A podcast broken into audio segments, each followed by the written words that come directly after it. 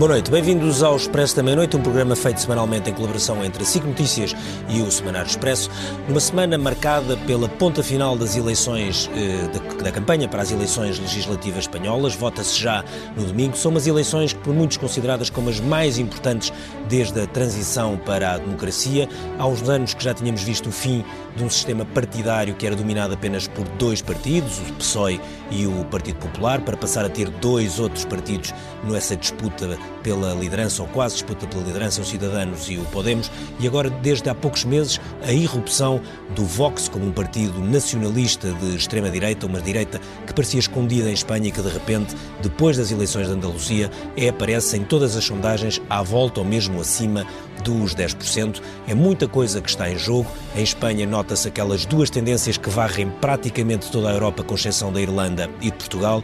Uma, a de, da desagregação do sistema partidário, outra, a da irrupção dos partidos nacionalistas anti-europeístas, normalmente de extrema-direita. Para vermos o que pode acontecer no domingo, que consequências existem em Espanha, na Europa toda, até porque há eleições europeias já no dia 26 de maio e também em Portugal, visto que estamos aqui mesmo ao lado, convidamos para este programa António Martins da Cruz, é ex-ministro dos Estrangeiros, ex-embaixador e também, nomeadamente, embaixador em Madrid, é um país que eu conheço muito bem. Helena Fernandes é jornalista, é também de origem uh, espanhola e acompanha uh, muito de perto a atualidade uh, da política espanhola. Gabriel Magalhães é professor universitário, especialista em língua e cultura espanhola e colunista do jornal catalão La Vanguardia. Sérgio Sousa Pinto foi durante muito tempo eurodeputado, é deputado e atualmente presidente da Comissão Parlamentar de Negócios Estrangeiros.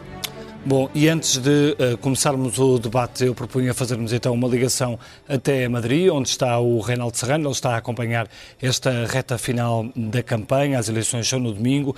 Uh, Reinaldo, uh, é sabido que não se conhecem sondagens, não se fazem sondagens na última semana em Espanha, mas é possível já perceber quais são as tendências para a noite de domingo?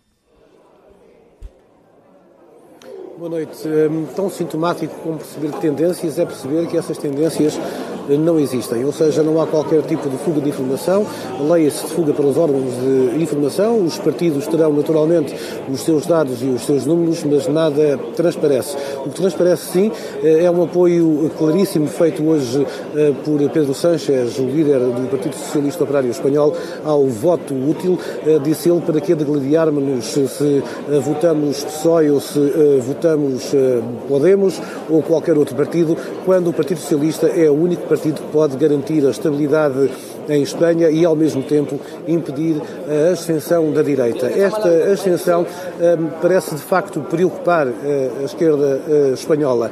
Uh, hoje mesmo, o Pedro Sánchez disse também um tema recorrente, quase um leitmotiv desta campanha, que ninguém pensava, ninguém acreditava que Trump seria eleito e foi, ninguém pensava e ninguém acreditava que Bolsonaro fosse eleito e foi, ninguém pensava e ninguém acreditava que o Partido Popular pudesse juntar-se aos Ciudadanos com o apoio do Vox de extrema-direita e uh, dirigir, liderar desde dezembro do ano passado uh, Andaluzia. Ora, este, este fantasma, esta ameaça uh, da direita é uma das armas de remesso que Pedro Sánchez tem usado numa campanha que tem sido marcada transversalmente pela eh, questão uh, catalã. Ficam as palavras já mais antigas de José Borrell, o Ministro dos Negócios Estrangeiros, que definiu a política uh, socialista para a Catalunha como uma política do ibuprofeno, ou seja, uma política anti-inflamatória que permite naturalmente um diálogo ou uma negociação com os separatistas que já foram ajuda e já foram dificuldade para o governo de Pedro Sánchez. Esta política é o que mais divide, é o que mais fratura a esquerda e a direita. Para a direita é inconcebível que não haja uma política mais musculada, de intervenção política musculada na Catalunha, por eh, oposição à política mais de diálogo de Pedro Seixas. O mesmo Pedro Seixas que, no entanto, rejeita liminarmente qualquer hipótese de separação, qualquer hipótese de independência e qualquer hipótese mesmo de haver um referendo sobre a continuidade ou não da Catalunha a integrar a União Espanhola. A questão catalã marcou então estas eleições, os temas económicos ficaram uh, um bocadinho mais uh, para trás. Este propósito, Recordo uma situação uh, semelhante à situação portuguesa, quando Mariano Rajoy, que apareceu uh, ontem mesmo numa iniciativa eleitoral do uh, Partido Popular, o antigo presidente do governo e antigo líder do PP, disse que andam por aí uns fala barato, mas eu gostava que eles soubessem ter enfrentado, como nós enfrentámos, a herança deixada pelo Partido Socialista. Já ouvimos isso em. Portugal, como já ouvimos uma um, expressão de uh, grande importância dita hoje por Pedro Sánchez no comício, no último comício em Madrid, durante esta tarde ao qual nós assistimos. Ele foi muito claro ao dizer que ganhar não significa governar. Uh, Lembra-me naturalmente o segundo governo de Pedro Passos Coelho, que sentiu na pele uh, estas consequências, e aí fazemos então a transição para a eventual geringonça que possa acontecer aqui em Madrid. Pedro Sanches já disse que se o Podemos for para o governo não é nenhum problema e o Podemos já disse estar preparado para integrar o próximo governo, desde que seja liderado naturalmente pelo Partido Socialista Operário Espanhol. Muito obrigado, Reinaldo Serrano, por este balanço que aqui trouxeste ao Expresso à Meia-Noite destas eh, últimas horas de campanha um, ehm, nas, para as eleições espanholas. E uh, aproveito uma deixa do, do Reinaldo, Sr. Embaixador, para lhe, para lhe perguntar. Ele lembrava aqui esta, esta frase: ganhar não significa governar. Isto porque há pouco falávamos aqui de um dos cenários que podia surgir, que é o cenário do bloqueio, que pode surgir no domingo. Exatamente. Estávamos, aliás, a falar nisso. Foi um estudo feito pelo banco americano, o maior banco dos Estados Unidos, o JP Morgan, que além de ter aconselhado todos os investidores seus a venderem até hoje todas as obrigações do Tesouro espanholas que tinham dado a previsível instabilidade a ser criada, traçava cinco cenários, um dos quais era o bloqueio. Mas repare, estas eleições levam-nos a, a, considerar três ou quatro pontos que eu acho que são importantes. Primeiro, a, a perfeita, não diria inutilidade, mas os debates foram perfeitamente inconclusivos. Uhum. Não se falou de economia, não se falou da Europa. Mas foram muito vistos. Foram muito vistos Sim. em termos de audiência televisiva. Sim, mas foram inconclusivos. Uhum. No sentido em que inconclusivos e deturpados, porque, uh, por exemplo, o Vox tem presença parlamentar no Parlamento Regional da Andaluzia, não foi convidado, estranhamente, apesar de ser um partido nacional. Uh, revelam a fragmentação política, revelam, por outro lado, o risco de instabilidade, ou seja, a possibilidade de não formação de governos fáceis. Pela primeira vez aparece a nível nacional um partido de direita dura, um hardliner, uh, o Vox. Uh, os independentistas, o movimento, sobretudo catalão, embora os bascos estão em surdina, mas estão lá, proibiram comícios de outros, ou tentaram impedir comícios de outros partidos, sobretudo o Bildo, eh, no País Basco, eh, atravessaram eh, toda esta campanha eleitoral e estão a condicionar o futuro, porque vamos chegar a um paradoxo que é o seguinte: a única maneira de sair da instabilidade é o PSOE aliado ao Podemos, provavelmente, necessitar dos independentistas catalães para fazer governo e a direita poder necessitar da direita dura do Vox para fazer governo. Ou seja, dois fatores de instabilidade dentro do Parlamento. Uhum. E este é o panorama a que nós nos podemos deparar. Um, Portanto, será sempre uma situação a prazo, a situação que sair daqui destas eleições? O, o quinto cenário previsto pelo JP Morgan e, e, e aliás, previsto também pelos os, por todas as notas feitas pela banca espanhola, que está entre as maiores da Europa, sobretudo os dois maiores bancos espanhóis, eh, diziam que a possibilidade de um bloqueio, o governo ficar em gestão e a curto prazo ter que haver novas eleições. Okay. Não nos podemos esquecer que são as terceiras eleições legislativas em Espanha em menos de quatro anos uhum. e que antecedem em menos de um mês as eleições, as eleições europeias. as eleições regionais para 13 das 17 comunidades, ou das 19, se quisermos incluir Ceuta e Melilla, e as eleições autárquicas. Ok. Um, Helena, uhum. um, o, o, o, há muito tempo que, que se discutia que quer Portugal, quer Espanha, pela razão de terem sido serem democracias relativamente recentes, terem transitado de democracias, eram, eram países que estavam mais ou menos vacinados contra uma direita mais nacionalista ou extrema-direita. Isto era uma coisa que se escrevia muito comumente uhum. nos jornais, uhum. até em termos académicos havia trabalhos sobre isto e de repente em Espanha, muito rapidamente, apesar do Vox ser um partido que tem há alguns anos, não tinha nenhuma representatividade ou muito uhum. pouca representatividade e de repente irrompe nas eleições andaluzas, quase que sem se desse, uhum. desse por isso, mas logo para uma escala dos 10%, uhum. e agora é assumido como um partido uh, nacional. Muita gente dá como principal explicação para isso o facto de, uh, do facto de os independentistas catalães terem ido tão longe que de repente a unidade do Estado espanhol passou a ser um tema central uh, da política e que isso é muito é sensível a uma boa percentagem dos, dos, dos, eleitores. A questão aqui é, obviamente, quem está por fora tem uma leitura, quem está por dentro tem outra. Claro. Vox, por uh, paradoxal que possa parecer, dá jeito a muita gente. Uhum. Por exemplo, se nós olharmos para Vox, neste momento, Vox está a dar gasolina à esquerda. Uhum. Porque uh, o Podemos moderou-se. Aliás, o segundo debate Uh, o primeiro debate, quem apareceu como vencedor, sei que houve algum vencedor, pronto, dentro da mediania uhum. não é, dos quatro candidatos, uh, foi Álvaro Ribeira. Uhum. Nitidamente, aliás, uhum. ele saiu, conseguiu... O líder dos Cidadanos. O líder dos Cidadanos. Mas o que é certo é que o segundo debate todos dão como vencedor, ou pelo menos... No segundo debate. No segundo no debate, segundo, no primeiro, Iglesias. No primeiro ele esteve mais... Porque, porque um, Ribeira, não é, com essa espécie de vitória, encheu-se, e foi um segundo debate que foi pernicioso para ele, porque ele achava que agora vou rematar, portanto, o debate, não é? E sobreatuou. Os outros foram atrás, portanto, de, de Ribeira e Pablo Iglesias, um homem conotado com a extrema-esquerda, um homem conotado com vamos romper com o sistema, apareceu com a Constituição debaixo do braço. E fez o debate do líder, vamos moderar, há assuntos muito importantes a tratar, vamos olhar para a Constituição. Aliás, é por causa deste segundo debate é? que Pedro Sánchez, hoje no El País, dá uma entrevista à diretora do El País e abre a porta hum, a Pablo Iglesias e, a, e aos ministérios do Pablo Iglesias. Portanto, o que é que aconteceu aqui? Houve uma transmutação. Os meninos maus já não são os meninos de, da esquerda de Podemos. Os meninos maus são os meninos do Vox. Hum. E, e, isso dá jeito a Pablo Isso dá jeito a muita gente, também dá jeito a uma determinada direita, por exemplo, a de Cidadanos. Porquê? Porque Vox, que é um partido que se, sai, portanto, do PP, Vox Sim, é, os, fundador, é, os, fundadores são dissidentes do PP. São dissidentes do PP. Ou seja, há um momento em que o PP avança, os, os portanto, os conservadores avançam ao centro e adoptam um discurso de modernidade e estas pessoas que formavam parte desse partido não se reconhecem e saem. E dessa decisão sai Abascal, que é o líder do Vox, uh, e de repente o Abascal, por causa de, das circunstâncias que está a viver a Espanha, a Espanha está numa tremenda instabilidade já há algum tempo, mas eu também acho que é uma instabilidade necessária.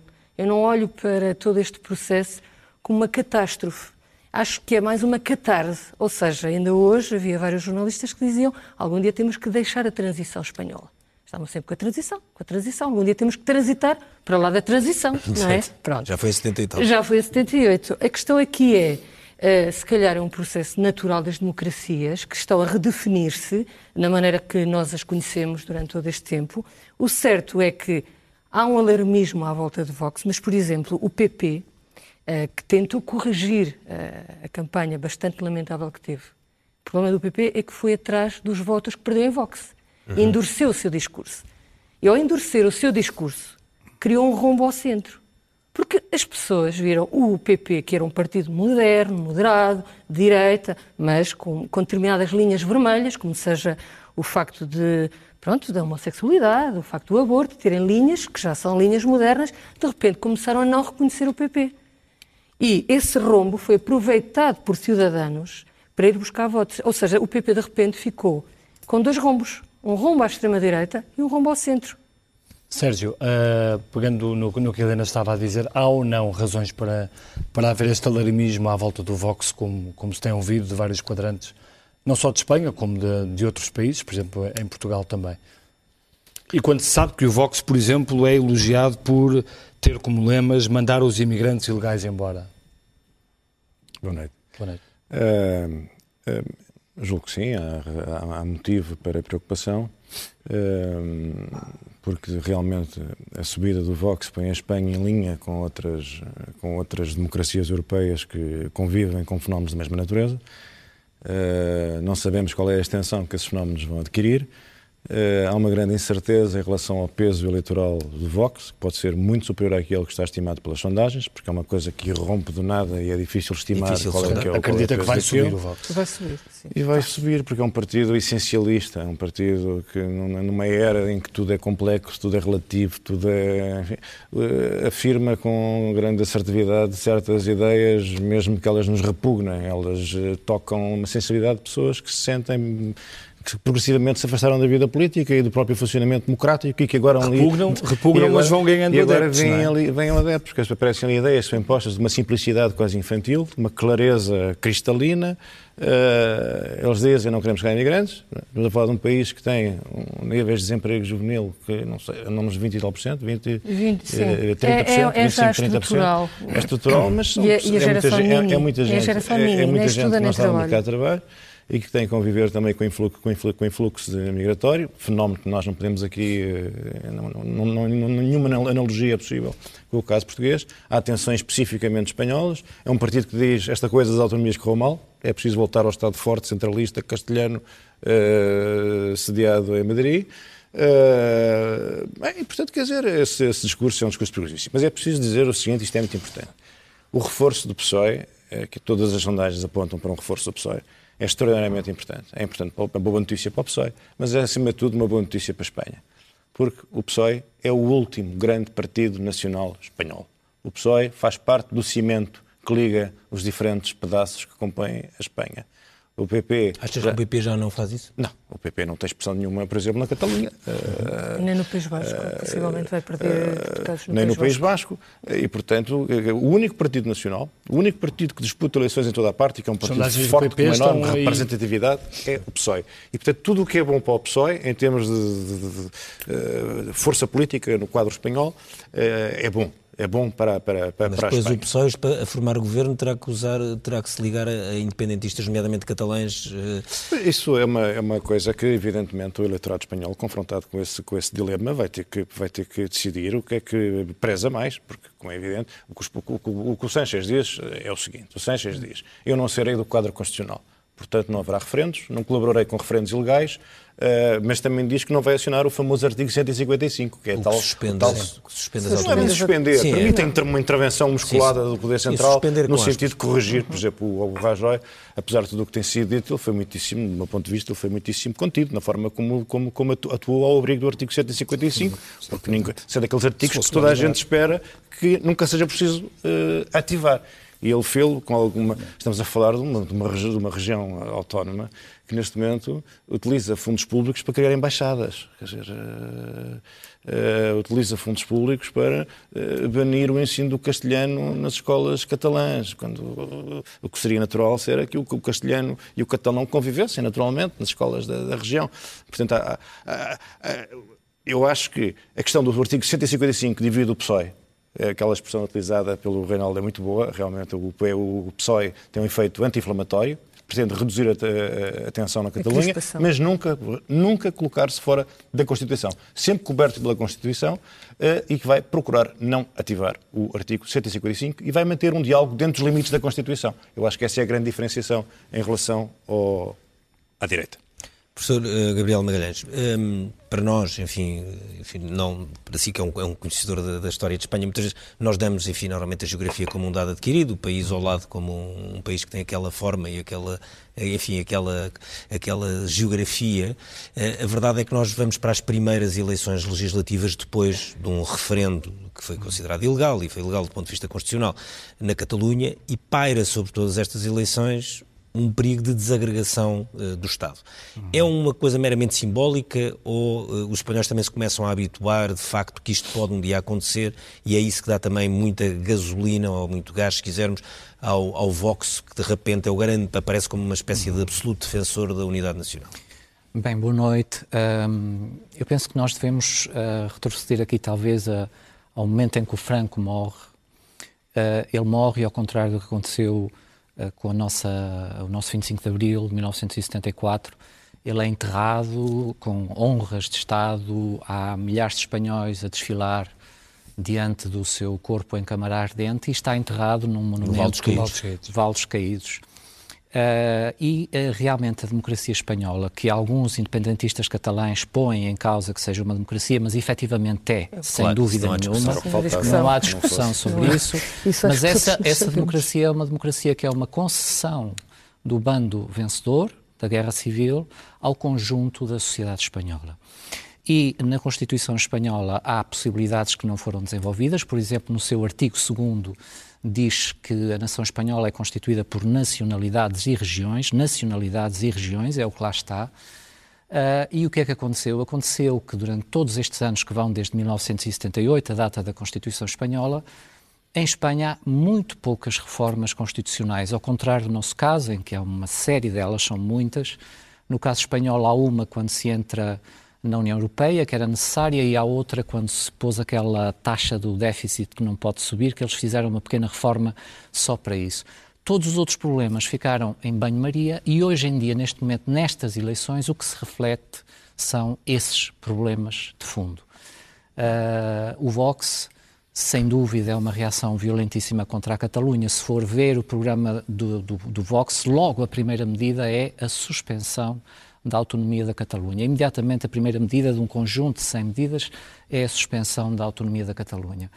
Portanto, estas eleições são verdadeiramente, uh, embora tudo esteja a ser bastante cordado, são verdadeiramente dramáticas. Nós podemos ter um primeiro cenário em que vence a direita, uh, o tridente da direita com o PP, Ciudadanos e Vox, e, Vox. e forma um governo, e hoje, hoje Uh, o Pablo Casado admitiu a presença da sim. Vox no governo, isso é muito importante. Sim. E o apoio, pelo menos. E, e, isto significa também que provavelmente eles conhecem sondagens, como disseram muito bem, não se podem divulgar sondagens durante na última semana, na última semana mas os partidos conhecem-nas, os órgãos de comunicação conhecem-nas, e esta declaração do Pablo Casado parece indicar que ele terá a ideia de que Vox vai ter um resultado alto e tem de alguma forma de conseguir captar ainda alguns votos que estão na área, para, para, na área poder, para, para, poder replicar a nível nacional aquilo que acontece na Andaluzia, eventualmente. Exatamente. Mas, mas há aqui uma possibilidade de estabilidade, uma possibilidade à qual temos de estar atentos na noite das eleições. O número mágico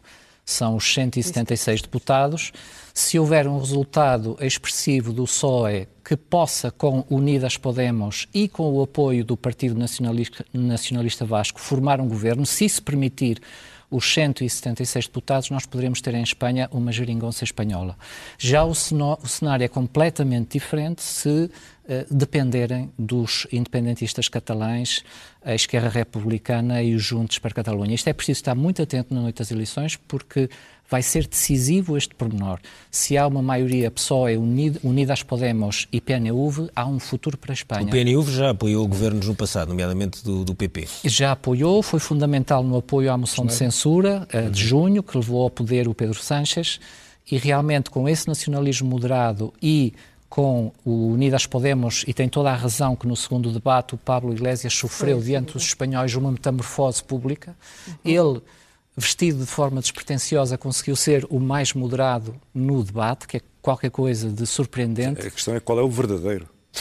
Qual é o verdadeiro? Sim, uh, vamos, vamos, Qual é o verdadeiro? Pois, mas a questão aqui é a própria esquerda republicana da Catalunha está a moderar então é um o discurso. Não, não é transformista. Eles perceberam o que é que pode vir a acontecer. Gabriel Rufián, que é o porta-voz da esquerda republicana da Catalunha, hoje deu uma entrevista à cadena Ser em que disse uh, não se pode ser independentista contra Sabadell contra Cornellá. Ou seja, a própria ala, porquê? Porque eles não estavam à espera que o Pedro Sánchez tomasse a decisão que tomou, que é convocar eleições. Não é? Eles estavam à espera, aliás, eles ficaram muito surpreendidos quando ele convocou eleições. Eles estavam à espera que ele fizesse o jogo dos independentistas e que levasse, portanto, a, a legislatura. Eles ficaram surpreendidíssimos. Obviamente que ele também fez isto porque percebeu que era um bom momento para o PSOE afiançar claro. o que tinha conseguido. Sim. E Deixa... eles agora perceberam. Ah, desculpe. E sair com mais poder. Com mais, com mais poder é reforçado, obviamente. Pronto, desculpe. Deixe-me perguntar aqui ao, ao Sr. Embaixador, além desta questão da, da Catalunha, que obviamente mexe muito com, com tudo isto, a questão da corrupção uh, em Espanha foi também, ou tem sido também fundamental. Uh, bom, nos debates... Nomeadamente, por exemplo, à direita. Os debates assentaram fundamentalmente sobre duas coisas. A Não digo só nos debates, digo também na, na, na, na vida de, de, Espanha, na, no jogo político, na, na vida, forma como alguns partidos foram caindo. Vamos ver, a vida de Espanha... Uh, a corrupção atravessa todos os partidos políticos e todos os governos. Nós lembramos muito bem como é que acabou o governo de Filipe González, que para mim foi seguramente o melhor primeiro-ministro que teve Espanha até hoje. Mas o governo dele acabou numa corrupção total. Uh, o governo do Aznar veio-se a descobrir depois exatamente a mesma coisa. Uhum. Eu acho que isso não tem, tem importância, mas não é determinante para o voto, porque repare, as declarações dos políticos na véspera das eleições, todos os políticos fazem declarações para ganhar votos. Uma coisa é o que se diz antes, outra coisa é o que se diz depois. E dizem-no com a maior das canduras. Em Espanha, em Portugal e em Sim. todos os sítios. Segunda coisa, que eu acho que é importante, e ainda não falamos aqui, hoje a campanha acabou há 40 a campanha eleitoral acabou Sim. há 40 minutos. Há, havia hoje de manhã 42% eh, de indecisos. Sim. Ou seja, mais uma vez as sondagens não têm valor, porque as sondagens enganaram-se nas eleições mais da Andaluzia. Mais de 6 milhões de indecisos. Exatamente. Sim.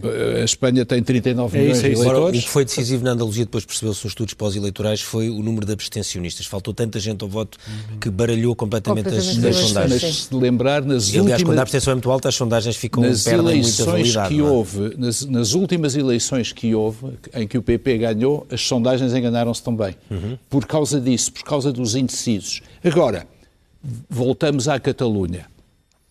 Uh, é evidente que é a questão, depois do que sucedeu no País Basco, uh, e que foi trágico durante claro. anos e anos, a questão catalã atravessa a sociedade espanhola. Atravessa a sociedade espanhola.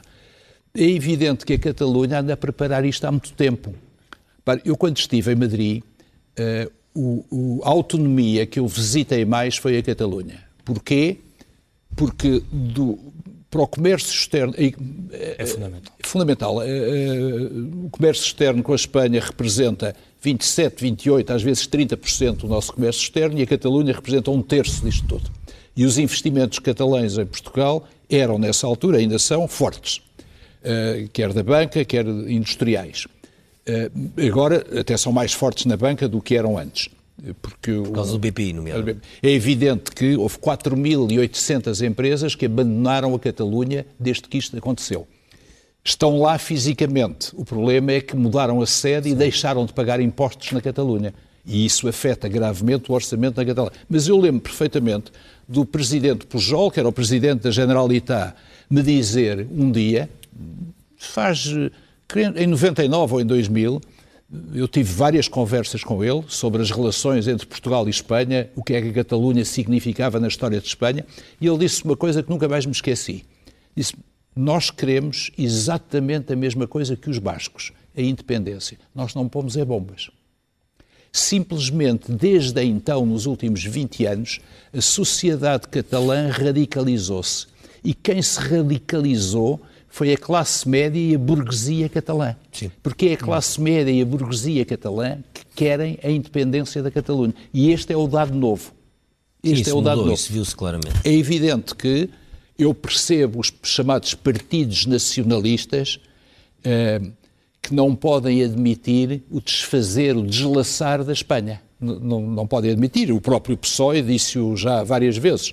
O que não significa que não se vá unir aos partidos independentistas catalães, se isso for necessário para formar governo. Não os põe no governo, mas faz-lhes promessas, sobretudo de, de, diálogo, eh, que é tudo o que ele pode prometer. Claro. O PNUB, eh, que já apoiou o governo do Asnar, eh, o último governo Asnar, também pode apoiar o PSOE. O PNUB, para termos uma ideia, é um partido de centro-direita no País Basco, é o partido da burguesia do País Basco. E, portanto, a troco de finanças. Como sabem, o País Basco tem um sistema especial de financiamento Sim. que não tem as outras autonomias. Eh, o País Basco, eh, a Catalunha e, sobretudo, a Navarra, que é o que tem o melhor sistema eh, de autonomia financeira. Mas o PNUB poderá, será melhor para o PSOE que vai ser seguramente o partido mais votado e, portanto, aquele que o rei vai chamar em primeiro lugar para formar governo, e, e que vai ter que ou colocar no, ou abrir o governo da coligação. Foi uma coisa, também temos que ter isso em atenção, nunca sucedeu em Espanha até agora, desde que a Espanha é uma democracia, nunca houve um governo de coligação. Claro. Se é houver, é a primeira Essa vez é que isso acontece. Que eu perguntar a Helena, Sim. que é, uh, uh, estamos a falar de um país que tinha um, há pouco tempo, uhum. ainda há pouco uhum. tempo, há uns uhum. 10 anos, tinha um sistema partidário que ou era PSOE era, ou era, PP. Era, era bipartidário com, com, com apoios pontuais. Com pequenos apoios. Sim. É uma democracia que está preparada para coligação ou não? Portugal era uma, era uma democracia que estava preparada para uma coligação? Tem uma coligação. Já tinha tido, apesar de tudo. Já tinha tido, apesar de tudo. Não, teve vários eu, eu gostava de fazer umas, umas pequenas nuances. Uh, umas pequenas nuances. Sim. A Catalunha, antes do início do processo, ou seja, antes de que houvesse os cortes orçamentais, o voto independentista era quase residual.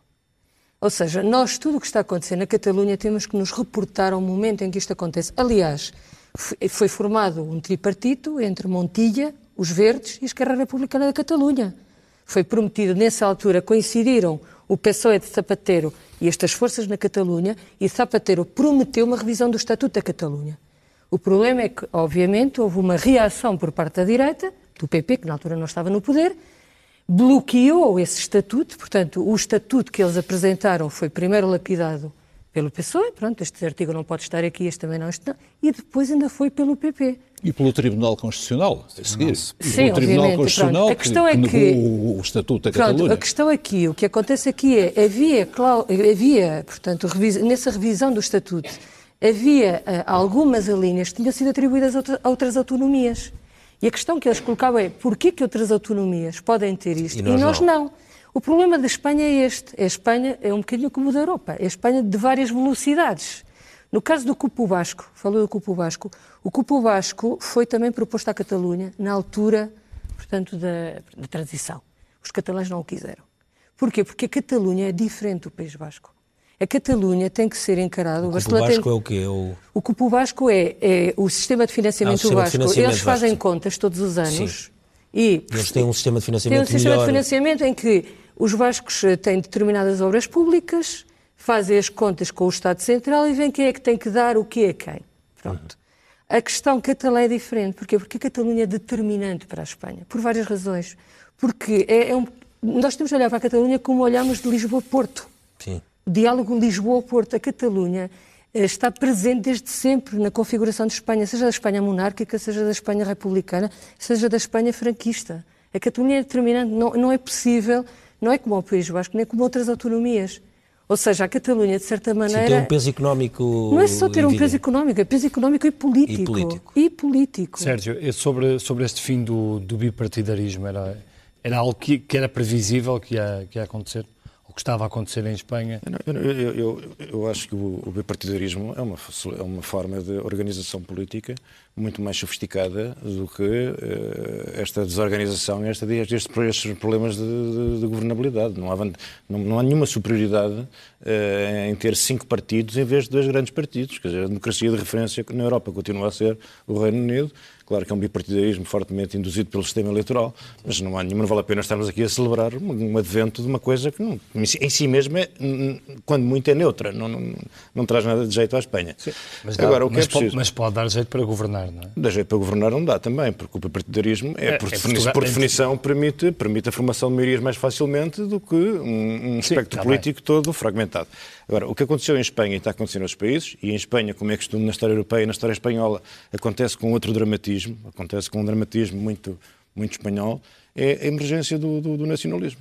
O nacionalismo emerge na Catalunha e o, nacionalismo eh, centralista castelhano-espanhol emerge na Andaluzia. E, portanto, isto é o fenómeno, é o fenómeno é o mesmo. O fenómeno é o mesmo.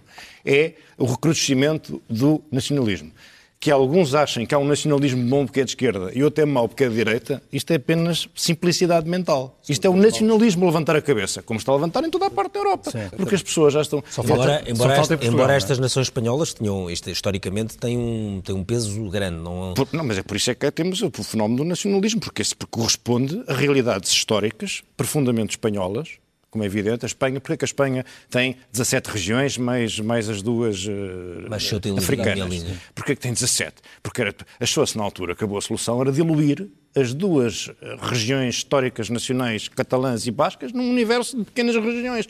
Que, hoje em dia, digo, o partido, por tenebroso que seja, quando o Vox diz esta coisa das autonomias foi uma desgraça para a Espanha e foi o princípio do fim de Espanha, é preciso perceber que este discurso é um discurso que eh, toca muita gente em Espanha porque acha que é um problema de governabilidade, um problema de, de, desorganização do Estado espanhol, e o que é importante é perceber quem é, que, quem é que está disposto a defender o grande consenso constitucional e quem é que se atreveu a virar-se contra o consenso constitucional.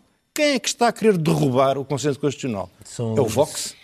É o Vox? Não, na origem não. O Vox, o Vox quer, o Vox não, quer acabar quer. com as autonomias. Não, quer acabar com as autonomias. Vox quer. E a Catalunha. E a Catalunha, a Catalunha, Catalunha tem um discurso melífluo sobre o aprofundamento da autonomia, mas o que, o, o que a Catalunha quer é separar-se de Espanha, não é mais nada. É separar-se de Espanha. É? E é possível continuar não, a conter isso? É possível continuar a, a conter isso? De conter? O facto da Catalunha querer se separar de Espanha parte da Catalunha. Sim, parte conter. da Catalunha. Parte, parte. Não, não, realmente, não, não, realmente em relação A Catalunha quer ou é uma parte uma, da Catalunha? Há uma, há uma lei da qual nós temos de partir, que é a seguinte, a Catalunha não tem força para se separar de Espanha, Espanha, mas a Espanha não consegue andar para a frente sem a Catalunha. Digamos que este é o princípio Obviamente. geral. Uhum. E realmente a Catalunha colaborou muitas vezes na história de Espanha. E recentemente estive em Barcelona e um jornalista da La Vanguardia dizia-me o problema é que é a primeira vez que há aqui um projeto que de facto não tem também uma dimensão espanhola. Mas eh, em relação à Catalunha, a Catalunha neste momento é uma sociedade profundamente dividida. Dividida, polarizada. Dividida realmente em dois blocos e quando se fala, e o PSOE fala disso às vezes, num problema de convivência em Catalunha, isso é verdade. Mas só explicar uma coisa, quando se fez o Estatuto de 2006, esse Estatuto era precisamente uma reforma constitucional encapotada. Uhum. Voltamos ao mesmo problema. A Constituição tem de ser, evidentemente, reformada. Há coisas que é preciso alterar na Constituição e é necessário chegar a grandes consensos. Mas então diga lá, Sr. Professor, quais são os pontos? Estamos a falar aqui de impostos, de forças não, armadas, não, política não, externa, não, não, A questão, a questão, o que é que fica? A questão aqui é a seguinte, quando se fez a organização de Espanha na Constituição de 1978, houve uma grande dúvida que era criar um estatuto um pouco diferente para as chamadas comunidades históricas, portanto, Catalunha, Galiza, País Basco, e depois que se chamou a Andaluzia. A Andaluzia foi, a Andaluzia foi aí o problema à charneira, porque a Andaluzia disse eu, nós não queremos ser menos do que essas comunidades históricas, e se a Andaluzia também era uma comunidade histórica, os outros disseram, ah, nós também uhum. somos. Uhum. E surgiu aí a célebre expressão que se usa na imprensa espanhola, café para todos. É o café com leite. Café para todos. Portanto, fizeram-se autonomias muito uniformes, bastante mais uniformes do que elas são na realidade. Isto é, a Catalunha tem um espírito próprio, o País Basco tem um espírito próprio, a Galiza, a Galiza tem, um espírito, tem um espírito próprio. E o que é preciso agora é arranjar uma forma de reconhecimento, isto é, a solução do problema catalão passava por uma prova de reconhecimento que, aliás, Pedro Sánchez está a procurar conseguir e foi por isso que foi falar com Torra a Barcelona, ao Palácio de Pedralbes. Não acha que se nós não vemos essa solução Pode ser porque ela não existe. Não, não. Ela é possível. possível. Ela é possível. E se não é for possível, possível, vai ser uma tragédia para toda, toda a Europa. A gente. Uhum. Não só até para a própria Espanha. Porque se na Espanha triunfa um governo com Vox, o Partido Popular e Ciudadanos que suspende as autonomias que aplica o 155 de forma permanente na Catalunha, nós demos um, um, grande passo atrás na União Europeia, tal como está a acontecer em Itália, pronto, seria uma tendência extremamente negativa.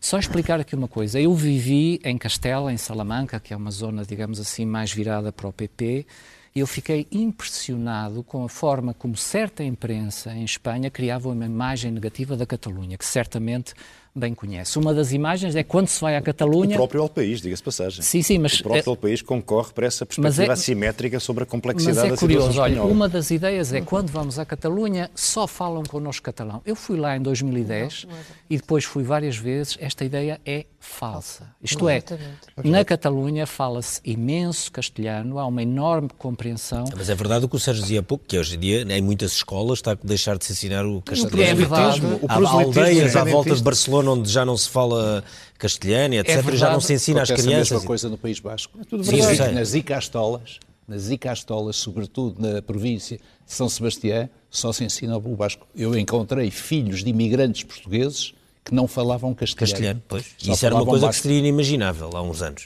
Uh, há do, dois problemas fundamentais na Catalunha. Um é realmente o sistema de ensino, em que é preciso fazer alguns ajustamentos e, no entanto, é preciso respeitar a base do que eles chamam lá o sistema de imersão linguística. Entendi. Recordemos que na Catalunha a, a, crise do catalão nos anos 70 era muito grande, a imersão linguística era Mas importante. Mas isso tinha a ver com a ditadura? Tinha a ver, não, não, Franco, não, não, não, tinha, tinha a ver, não se aprendia o... Tinha a ver com isso e tinha a ver com a enorme migração interna que houve em Espanha de Andaluzia, populações da Andaluzia, da zona de Múrcia, que foram para Barcelona e, portanto, era necessário, de alguma forma, recuperar o catalão. E, portanto, o sistema de imersão linguística, que eles chamam lá, é uma coisa correta. No entanto, é preciso realmente fazer alguns ajustamentos, algumas correções, e o outro problema é o canal público de televisão Sim. da Catalunha, TV3, TV3 que segundo transformou num órgão político, Sim, proselitismo político, segundo, segundo ser mundista. Mas, mas eu gostava só, eu gostava só de dizer que Passamos desde aqui ao Sr. Embaixador que estamos quase. Sim, mas diga, diga, diga, diga só Não, desde desde 2011 Rajoy está no governo e ele não fez nada ou não fez nada importante para criar uh, um sistema de diálogo que permitisse a solução do problema da Catalunha. Sim, embaixador, falava há pouco sobre as, as questões comerciais e os, e os impactos que, que, e as relações que havia com Portugal. Do ponto de vista político, o que é que pode saltar de lá uh, de Espanha para cá uh, a partir de domingo? O, o, que me preocupa nestas eleições em Espanha, apesar de Que consequências é que pode ter para Portugal? É, isso é o que nos deve preocupar em primeira mão, acho eu. As consequências. Vamos lá ver, os ciclos políticos espanhóis não coincidem com os ciclos políticos portugueses. E isso leva a um desfazamento, embora as cores políticas dos governos não tenham importância nenhuma. Uhum. González deu-se bem com Cavaco quando eram os dois chefes do governo, Aznar deu-se muito bem com Guterres. Portanto, não tem importância nenhuma. Mas, por exemplo, a ascensão de, de, desta extrema-direita, o que é que não, repara uma coisa, eh, eu estou de acordo com o Dr. Sousa Pinto, eh, que disse, a propósito dos nacionalismos, porque é que não há nacionalismos em Portugal? Porque nós somos, porventura, o país da União Europeia com uma identidade nacional mais forte, porque temos as mesmas fronteiras desde uhum. o século XIII. Eh, não temos, nós não temos minorias em Portugal. Temos agora uma minoria de imigrantes, mas não temos, em princípio, minorias em Portugal. Toda a gente fala português. Não há, toda a gente tem a mesma cultura. Toda a gente aprendeu Sim, não pelos temos minorias manuais. históricas. Não é. temos minorias históricas, não temos. Quanto a Portugal, qualquer instabilidade em Espanha, seja ela política, e a instabilidade política leva a uma instabilidade económica, tem consequências em Portugal em 24 horas depois. Nós estamos, tem consequências de um ponto de vista económico, dada a importância do investimento espanhol em Portugal, do comércio externo para nós e da venda de serviços, ou seja, do turismo.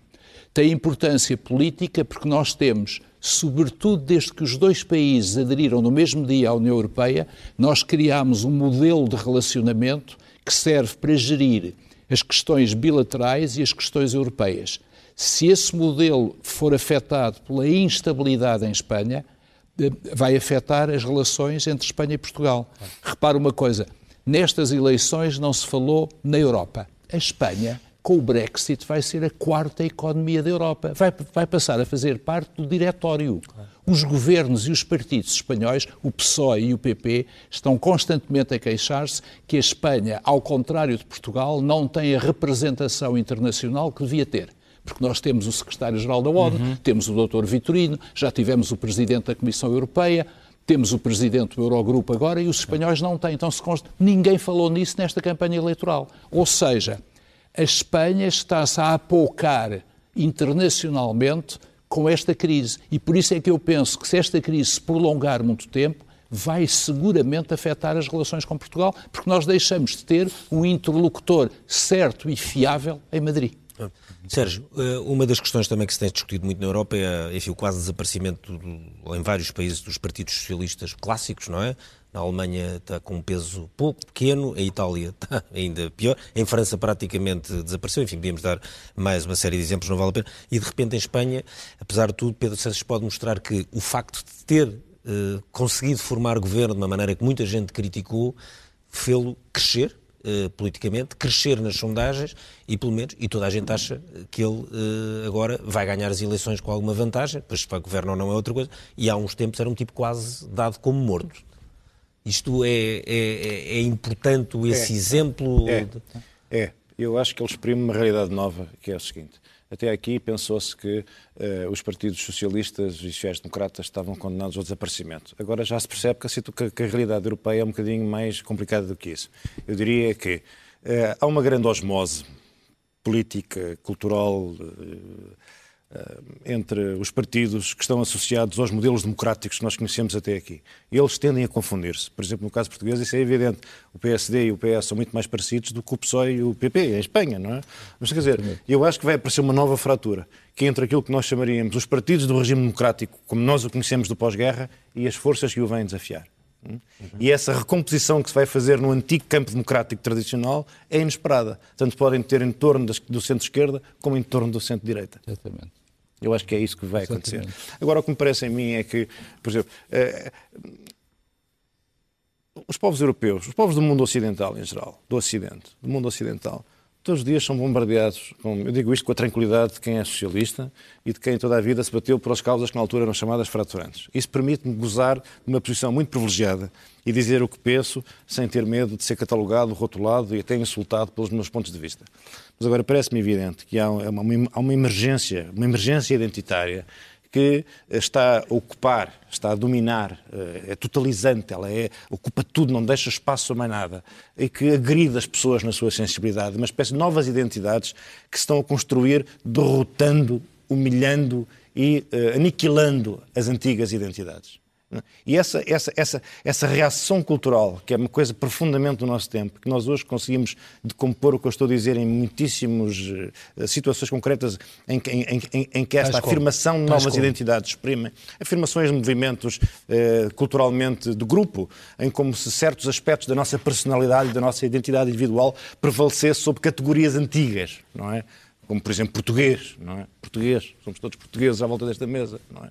Mas hoje em dia. Helena é espanhola. Você é espanhola. Não, não, mas sim, sou. Nasceu. Portuguesa. Eu tenho ascendência portuguesa. É portuguesa, mas nasceu em Espanha. Está bem. E, outras categorias. Dizer, essa, Exato, fica portuguesa durante as As novas identidades que, que, que, que, não respeitam, que desconsideram, que dominam o espaço público, que dominam todo o território mediático, dominam as, as, faculdades de ciências sociais, quer dizer, e que agridem, desprezam, menorizam, diminuem as antigas, as antigas identidades, estão a alimentar o recrudescimento da extrema-direita na Europa. A extrema-direita é uma espécie de afirmação viril do, do, de um passado, de, uma, de, uma, de, de identidades recalcadas, eh, na, minha opinião. Este, eu, eu, eu, quando penso no, no Vox, na, na, na, Andaluzia, penso em gente que nós não precisávamos de ver hoje assistir a este espetáculo deprimente. Mas isso não é porque os partidos, daqueles, não é porque esses partidos também deixaram-se fragilizar. Querem afirmar-se como espanhóis, andaluzes, gostam de tourada, gostam da Espanha, gostam da bandeira, gostam de tudo aquilo que lhes diziam que, era uma coisa, que eram coisas infecciosas, que pertenciam a um passado de, de, de racionalismo e de treva. Né? Esta agressão, esta agressão contra as identidades antigas e uma, sobre, uma sobrevalorização, um espaço desproporcionado que é concedido à afirmação de novas identidades, é? que agora estruturam as sociedades, é? Uh, relacionadas com orientação sexual uh, ou com outras, com outras com outros fatores que nos diferenciam individualmente, mas que não nos devem contingentar em, em tribos que põem em crise certas, certos sentimentos de pertença, uh, como, por exemplo, a ideia de pertencermos a uma comunidade nacional, ou a ideia de sermos de esquerda, ou a ideia de sermos de direita. Os velhos conceitos, que hoje em dia já não entusiasmam ninguém, estão a ser suplantados por afirmações de aspectos uh, importantes do ponto de vista da identidade individual, mas relativamente, do meu ponto de vista, secundários do ponto de vista da sua sua identifica, de, de, de, de identificação coletiva. Isto esta, esta, esta é uma espécie, na minha opinião, esta é uma espécie, uma, uma patologia cultural, isto é uma patologia cultural, não tem nada a ver com uma sociedade libertária, eu sou um libertário, sempre fui. Uh, isto, mas esta patologia cultural está, é uma, é uma profunda agressão à sensibilidade das pessoas e está a alimentar a fogueira do nacionalismo, porque o nacionalismo é uma afirmação identitária vigorosa contra essa permanente agressão a que grupos tradicionais da sociedade vivem hoje postos. Helena, o, há esta, há, o Vox cavalga isto, parece, porque, o Vox, vamos, a, o Vox acho, passou do 0 aos 10%, eventualmente, vamos, ou mais, acho, muito depressa, é uma sim, eu acho, incrível. eu acho que mas é óbvio que nós todos estamos a assistir a isto tudo em todas as partes do planeta. A questão é que nós temos que nos colocar é porquê. Claro, é isso. A questão é o porquê. Sim, e o Sérgio estava porquê a dar uma explicação Exato, estava a dar uma explicação sem dizer porquê. Que é, é, isto estava hibernado, o que é que o fez desibernar? Sim. Se está bem em estado de hibernação, o que é que o fez deshibernar? Em relação ao Vox, é verdade que vai ter representação.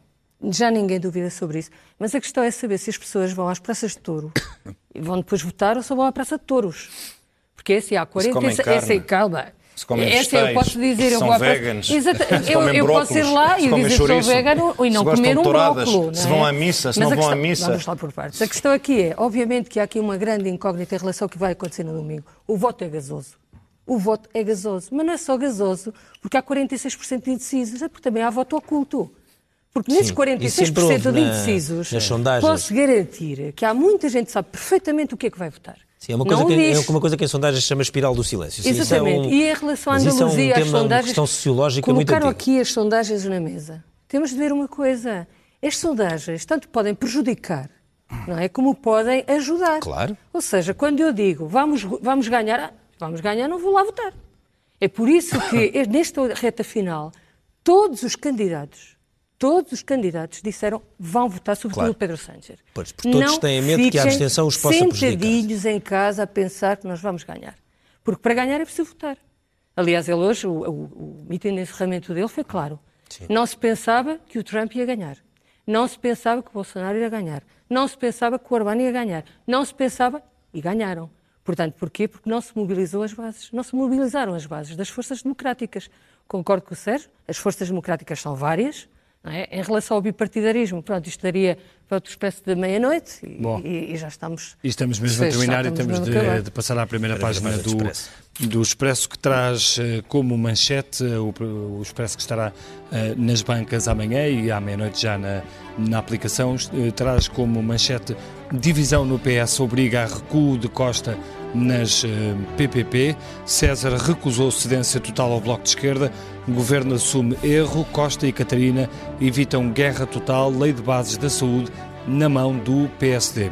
Ao lado, a notícia de Comissão de Ética e Liba todos os deputados. Bloco Central delibou os deputados em todos os 17 casos de incompatibilidade eh, analisados. Pareceres são feitos por colegas de partido. Novos sindicatos fogem da CGTP e da UGT, ainda as consequências das, das muitas uh, paralisações e greves também que temos visto nos últimos meses, a última dos, uh, do Sindicato Nacional de Motoristas de Matérias Perigosas. Na fotografia da primeira página, o assunto que hoje uh, tratamos aqui no Expresso da Meia-Noite, Espanha, as eleições mais decisivas da democracia. Pedro Sánchez e o PSOE devem ganhar eleições. Saiba quais são os eh, cenários possíveis e também um artigo de Felipe González. Pode vir aí uma crise de governação. Mais abaixo, 136 salários no Estado acima do que ganha António Costa. Vencimentos de funcionários do Instituto dos Registros e Notariado chegam a atingir os 7.600 euros mensais. Depois, ainda o título de Meninas retiradas aos pais para evitar mutilação e uma das eh, polémicas da semana com as declarações de Sérgio Moro eh, sobre José Sócrates. Sérgio Moro que diz Bolsonaro disse coisas que hoje não diria. Está assim vista a primeira página do eh, Expresso. Nós voltamos na próxima semana. Muito obrigado, boa noite e bom fim de semana. Boa noite. Já a seguir o Jornal da Meia-Noite com o Rodrigo Pratas. Até a próxima.